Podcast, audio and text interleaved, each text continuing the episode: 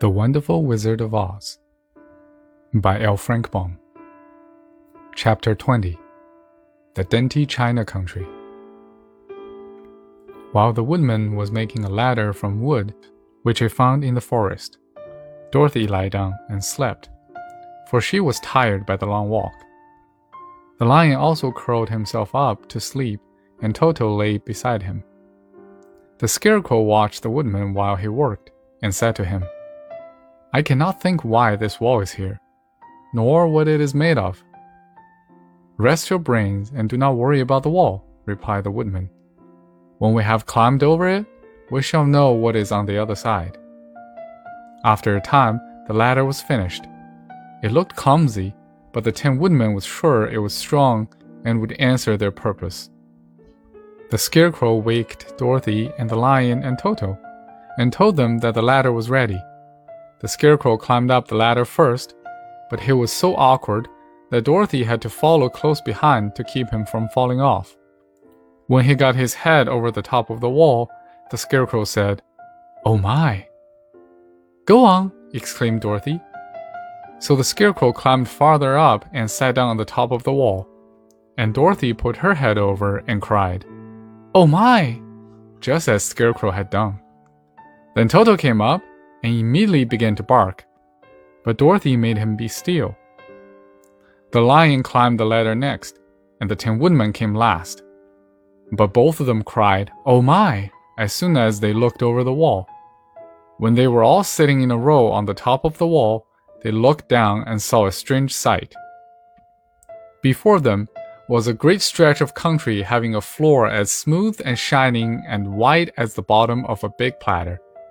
Scattered around were many houses made entirely of china and painted in the brightest color.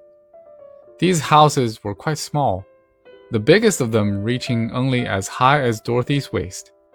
There were also pretty little barns with china fences around them, and many cows and sheep and horses and pigs and chickens, all made of china, were standing about in groups.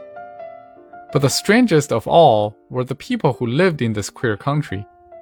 There were milkmaids and shepherdesses, with brightly colored bodices and golden spots all over their gowns, and princesses with most gorgeous frocks of silver and gold and purple, and shepherds dressed in knee breeches with pink and yellow and blue stripes down them, and golden buckles on their shoes, and princes with jeweled crowns upon their heads, wearing ermine robes and satin doublets and funny clowns in ruffled gowns, with round red spots upon their cheeks and tall, pointy hats.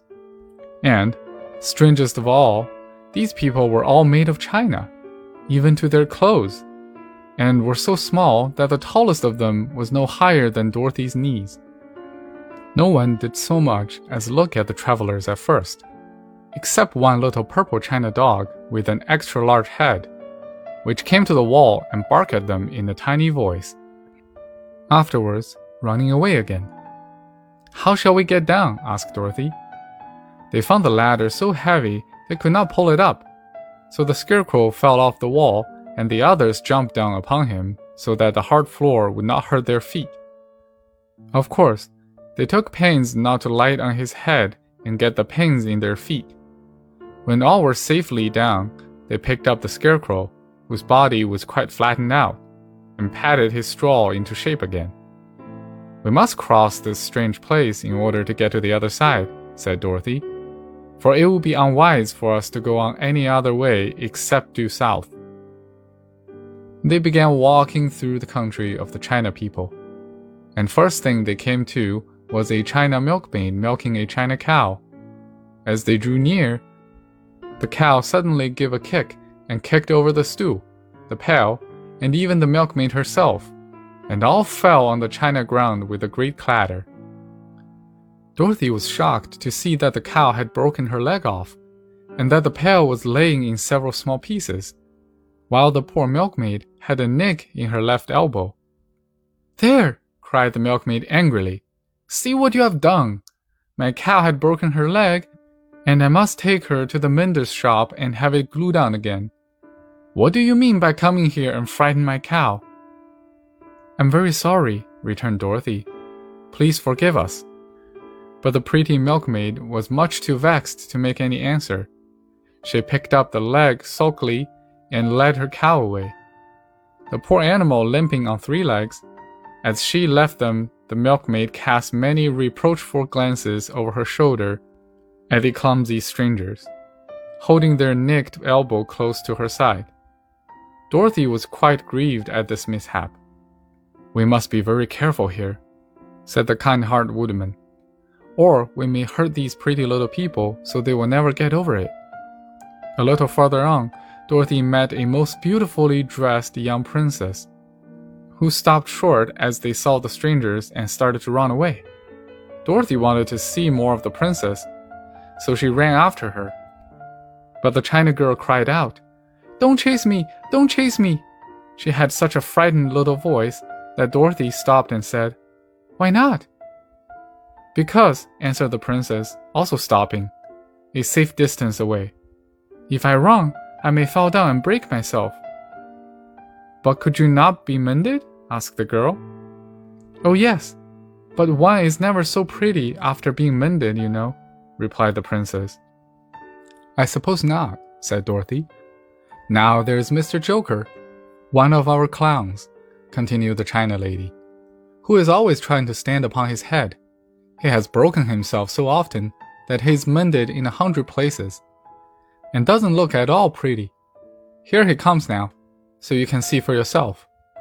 Indeed, a jolly little clown came walking towards them, and Dorothy could see that in spite of his pretty clothes of red and yellow and green, he was completely covered with cracks, running every which way and showing plainly that he had been mended in many places. The clown put his hands in his pockets, and after puffing out his cheeks and nodding his head at them saucily, he said, My lady fair, why do you stare at poor old Mr. Joker? You're quite as stiff and prim as if you'd eaten up a poker. Be quiet, sir, said the princess. Can't you see these are strangers? and should be treated with respect? Well, that's respect, I expect, declared the clown, and immediately stood upon his head. Don't mind Mr. Joker, said the princess to Dorothy. He is considerably cracked in his head, and that makes him foolish. Oh, I don't mind him a bit, said Dorothy. But you're so beautiful, she continued, that I'm sure I could love you dearly. Won't you let me carry you back to Kansas? and stand you on Aunt Em's mantel? I could carry you in my basket. That would make me very unhappy, answered the China princess. You see, here in our country, we lived contentedly, and can talk and move around as please. But whenever any of us are taken away, our joints at once stiffen, and we can only stand straight and look pretty. Of course, that is all that is expected of us when we're on mantels and cabins and drawing room tables. But our lives are much pleasanter here in our own country. I would not make you unhappy for all the world, exclaimed Dorothy. So I just say goodbye. Goodbye, replied the princess. They walked carefully through the China country.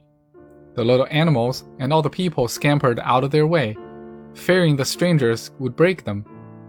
After an hour or so, the travelers reached the other side of the country and came to another China wall. It was not so high as the first, and by standing upon the lion's back, they all managed to scramble to the top. Then the lion gathered his legs under him and jumped on the wall. But just as he jumped, he upset a China church with his tail and smashed it all to pieces. That was too bad, said Dorothy. But really, I think we were lucky in not doing these little people more harm than breaking a cow's leg and a church. They are all so brittle. They are indeed, said the Scarecrow, and I am thankful I am made of straw and cannot be easily damaged.